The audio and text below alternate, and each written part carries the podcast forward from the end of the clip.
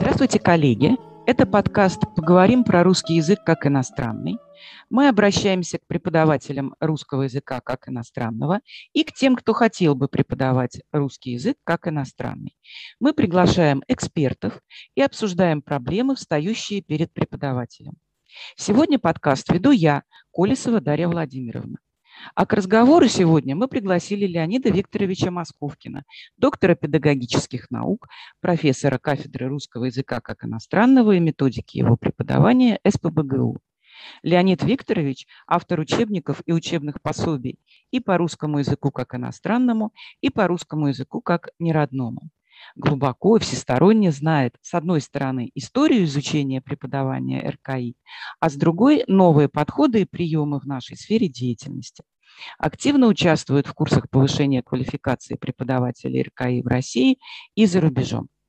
Леонид Викторович, вы изучаете вопрос о подготовке преподавателя РКИ с разных сторон.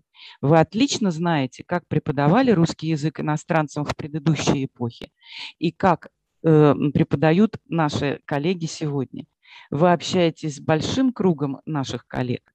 Скажите, пожалуйста, какие качества вы считаете самыми важными для преподавателя русского языка как иностранного? Ну, такой блиц-портрет – пять самых важных качеств. Дорогие коллеги, Дарья Владимировна, большое спасибо за приглашение к разговору. То, что вы затронули, вот этот вопрос, он очень интересен и важен. Причем интересно, что этот вопрос уже обсуждался в XVIII веке, когда создавалась система народного образования в нашей стране при Екатерине Великой, и тогда уже в книгах были прописаны требования, каким должен быть преподаватель. И с тех пор очень много накоплено материала. Ну, что надо сказать? Вот все эти качества, качества, скажем так, хорошего преподавателя, их можно объединить в две группы. А, первая группа – это качества профессиональные, а вторая – личностные. То есть тут вот нельзя назвать пять качеств, а вот надо говорить о двух группах. И если говорить о профессиональных качествах преподавателя РКИ, то, во-первых, это э, владение языком. И об этом можно отдельно поговорить, о владении языком. Э, второе – это методические знания и умения, потому что любой, в общем-то, преподаватель должен понимать, а ради чего осуществляется эта деятельность, каковы цели и как эти цели достигаются. Э, то есть вот эти вещи, все эти методические аспекты, они очень значимые.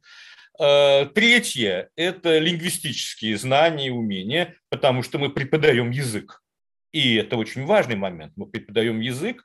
Это так или иначе завязано на лингвистику и на умение очень понятно Э, учитывая и уровень владения языком, и учитывая аудиторию, объяснить те или иные явления языка. Вот это довольно сложно, поэтому обязательно нужна лингвистическая компетенция.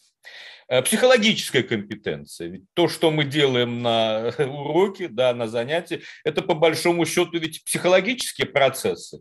Это деятельность преподавателя, да, вот это Э, психологический процесс, это деятельность учащихся, психологический процесс и их взаимодействие. Да? Вот, то есть тут довольно много вот такого интересного, что должен э, знать и уметь преподаватель. Ну и, конечно, есть еще одна важная компетенция, как сейчас говорят, компетенция. Это общегуманитарная э, любой преподаватель РКИ должен просто вот обладать большим кругозором. Э, в совершенно разных областях. Э, ну и если говорить конкретно об иностранных учащихся, он работает с учащимися какой-то национальности, да, он должен знать, откуда они, что это за страна, где она, какая там история, какой менталитет. Эм, вот эти качества очень важны. И это только вот небольшая часть того, что он должен знать. Так что вот профессиональные качества. Э, с другой стороны, э, личностные качества. И вот здесь на первое место я бы поставил любовь. Вот как в любом деле, любовь. Это любовь к своему делу, к русскому языку, к процессу преподавания. И любовь э, к самим вот этим ученикам, которые хотят изучить русский язык. Вот эти два качества, это тут любовь, это, по-моему, самое главное. Хотя многие специалисты на это даже не обращают внимания. Но мне кажется, что вот это важно. Э, очень важное качество, такое как вот эмпатия, то есть понимание внутреннего мира – Э, человека, с которым ты работаешь. И это довольно трудно, потому что не всегда наши ученики раскрываются, не всегда это возможно. Но, тем не менее, надо развивать у себя это качество и стараться понять. Очень важное качество – это самообладание, вот умение владеть собой, потому что иногда бывают такие сложные ситуации, когда нам это надо. Наконец, э, все ученики такое качество ценят, как справедливость. Справедливость в оценках, э, справедливость в суждениях, это очень тоже важно. Ну и я вот начал с, э, качества, которое я назвал любовь, я закончил бы еще вера. Это вера в успех наших учеников. Это вот эти два качества, они передаются ученикам, это абсолютно точно, и если э, преподаватель любит их, они это чувствуют. Если преподаватель верит в их успех, то они это чувствуют. Вот я назвал несколько, да, несколько качеств, наверное, их больше. Э, то, что я вот э, сразу могу вам сказать, потому что это у меня в голове, ну, думаю, может быть, этого достаточно. Этого не просто достаточно. Я думаю, что студентам очень повезет, если у них будет такой преподаватель. Спасибо большое за такую высокую планку, которую вы нам задаете. А скажите, пожалуйста, в какой же сфере надо тогда повышать квалификацию преподавателя русского языка как иностранного, который, например, работает только один год? Да? Наш молодой коллега, который только недавно закончил свое образование в сфере русского языка как иностранного – но э, понимает, что нужно учиться дальше. Вот такому молодому специалисту в какой сфере э, повышать свою квалификацию? Это очень хороший вопрос. Но мы должны иметь в виду, что современные преподаватели РКИ – это, в общем-то, люди, которые приходят иногда даже из разных сфер. И одно дело, наши вот студенты на бакалавриате учатся 4 года, и они очень хорошо подготовлены в разных областях. И совершенно другое дело люди, которые приходят из других сфер и переучиваются.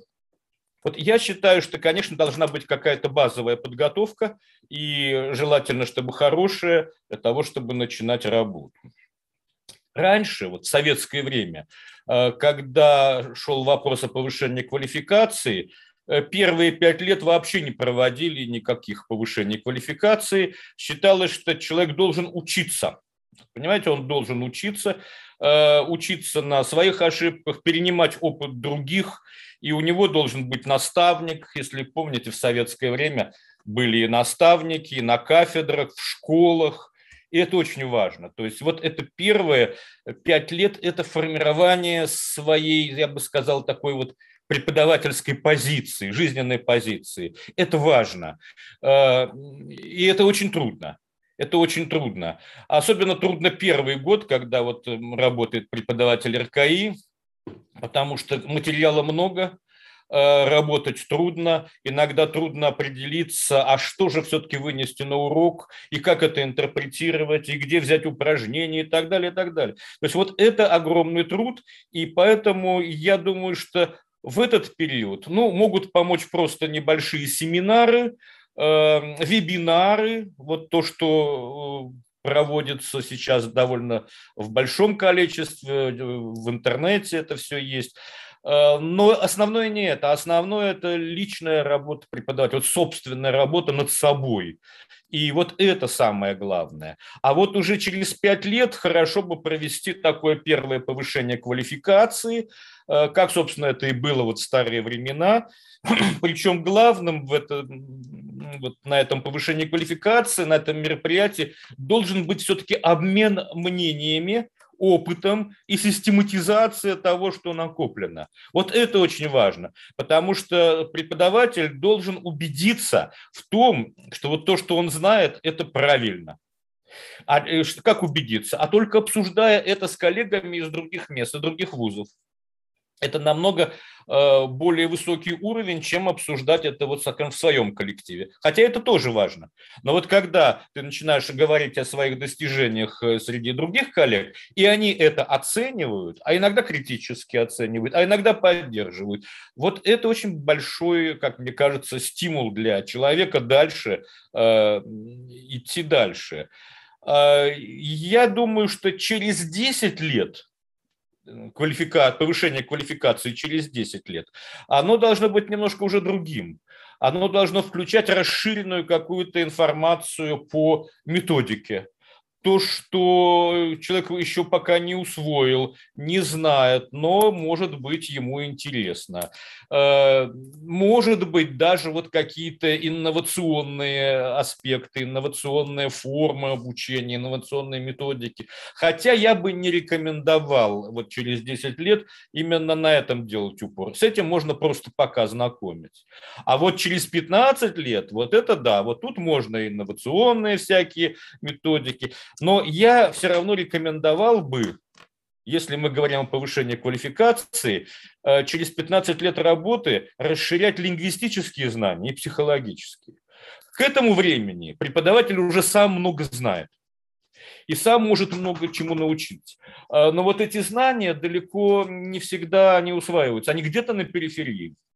И поэтому я бы, например, делал вот такие, ну, скажем, фокусные курсы повышения квалификации, связанные с тем, чтобы вот освежить лингвистические знания в том числе и по РКИ. То есть вот есть хорошая книга, такая книга о грамматике, которую создали в Московском университете. Вот замечательно было бы оттуда брать какой-то материал. Дальше КПК по психологии.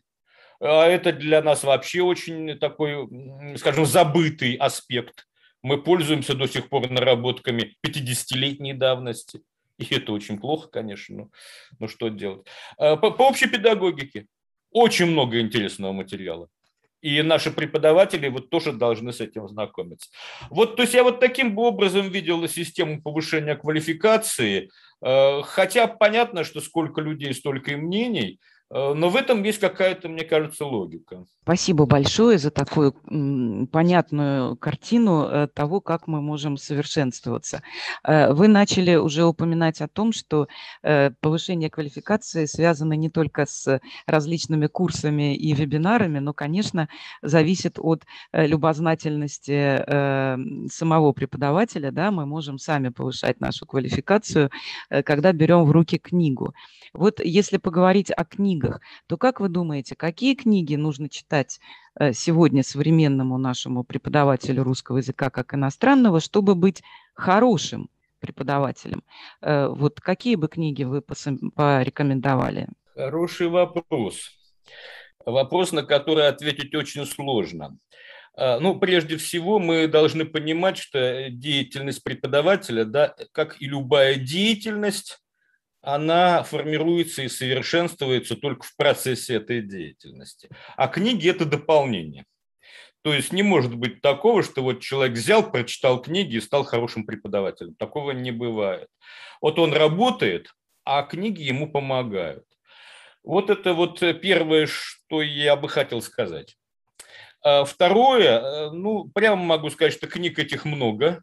И я когда-то вот ну, не задумывался раньше над этими вопросами, э, но мой учитель, мой руководитель научный по кандидатской диссертации Жозеф Львович Витлин, он работал в НИИ образования взрослых, и он написал несколько брошюрок о самообразовании учителей. И с тех пор я стал понимать, что это действительно очень серьезный момент.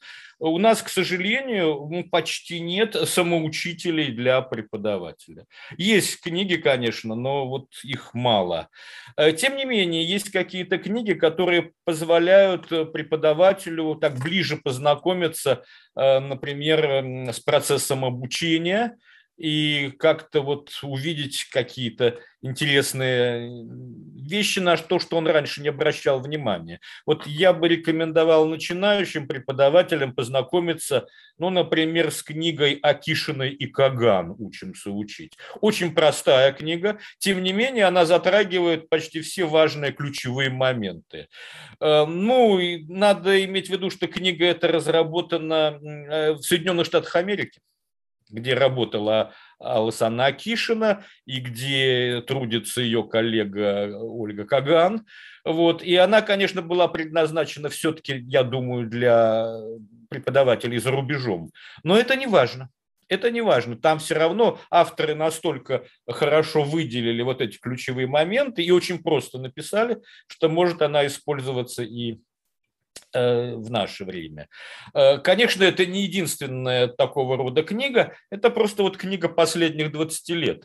А до того тоже были книги, и в советское время хорошие книги были. Например, э, методическое руководство Костомарова и Митрофановой, классика. Другое дело, что по некоторым моментам они уже устарели, эта книга уже устарела, хотя там интересно написано о принципе коммуникативности. Поэтому вот следовало бы эту часть, первую часть этой книги хорошо прочитать и, в общем, прочувствовать. Это очень важный момент. Э, для того, чтобы понимать, например, вот чему мы учим, э, как это происходит, э, я бы рекомендовал познакомиться с небольшой брошюрой Сергея Филипповича Шатилова – актуальные проблемы, актуальные проблемы методики обучения русскому языку иностранных учащихся. Она была издана еще в 1985 году, потом она, к сожалению, только в 2004 была переиздана. Эм, ну, вот это интересная тоже работа, она показывает, собственно, какие целевые установки. И отчасти даже показывает, а как вот идет процесс достижения этого когда я работал э, и преподавал, и писал книги, учебники, э, мне очень помогла интересная книга, созданная в Беларуси. Э, настольная книга учителя иностранного языка. Вот это справочник, и очень, я бы сказал, глубокий, серьезный, хороший справочник, который содержит всего-навсего разные виды упражнений, без комментариев, без каких-то оценок, но я думаю, любому преподавателю это было бы полезно. Почему-то сейчас его не переиздают, хотя в 90-е годы каждый год э, были переиздания, и, в общем, э, очень полезная книга. Автор Евгений Александрович Маслыка и его коллеги, э, по-моему, они из Минского лингвистического университета. Эм, ну и если опять же говорить о том, какой хороший должен быть учитель и какими качествами он должен обладать, я бы порекомендовал одну книгу эм, Ефима Израильевича Пассова и его некоторых коллег, которая называется «Учитель иностранного языка. Мастерство и личность».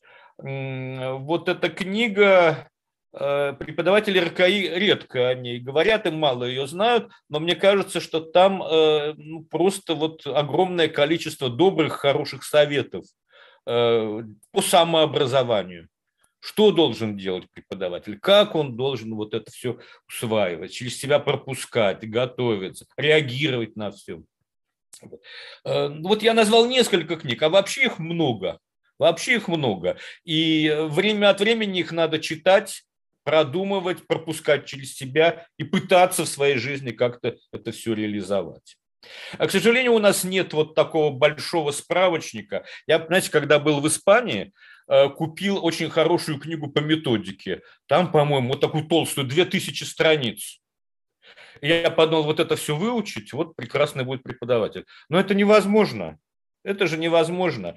Поэтому, наверное, лучше всего брать какие-то небольшие по объему работы, их читать, смотреть, что там нового, что там полезного. И это важно. Это важно. Спасибо большое. Я думаю, что вы дали очень э, такую большую э, нам э, информацию, и это, я надеюсь, поможет нашим э, слушателям в их выборе э, мест, сфер, способов эм, повышения своей квалификации и ощущения себя именно хорошим преподавателем. Э, спасибо большое, Леонид Викторович. Э, я думаю, что наш телеграм-канал «Поговорим про РКИ» это, мы надеемся, станет как раз такой площадкой для обсуждения тем, и, как вы э, заметили, это самая лучшая форма повышения квалификации, обмен опытом. Мы приглашаем к разговору наших слушателей на канале в Телеграме, поговорим про РКИ. И э, если у вас появляются вопросы э, конкретно к тем экспертам, которых мы приглашаем, э, к Леониду Викторовичу, например, пожалуйста, задавайте, мы обязательно их э, переадресуем и послушаем еще размышления э, нашего уважаемого э, Леонида Викторовича Московкина. Спасибо всем за внимание. До свидания.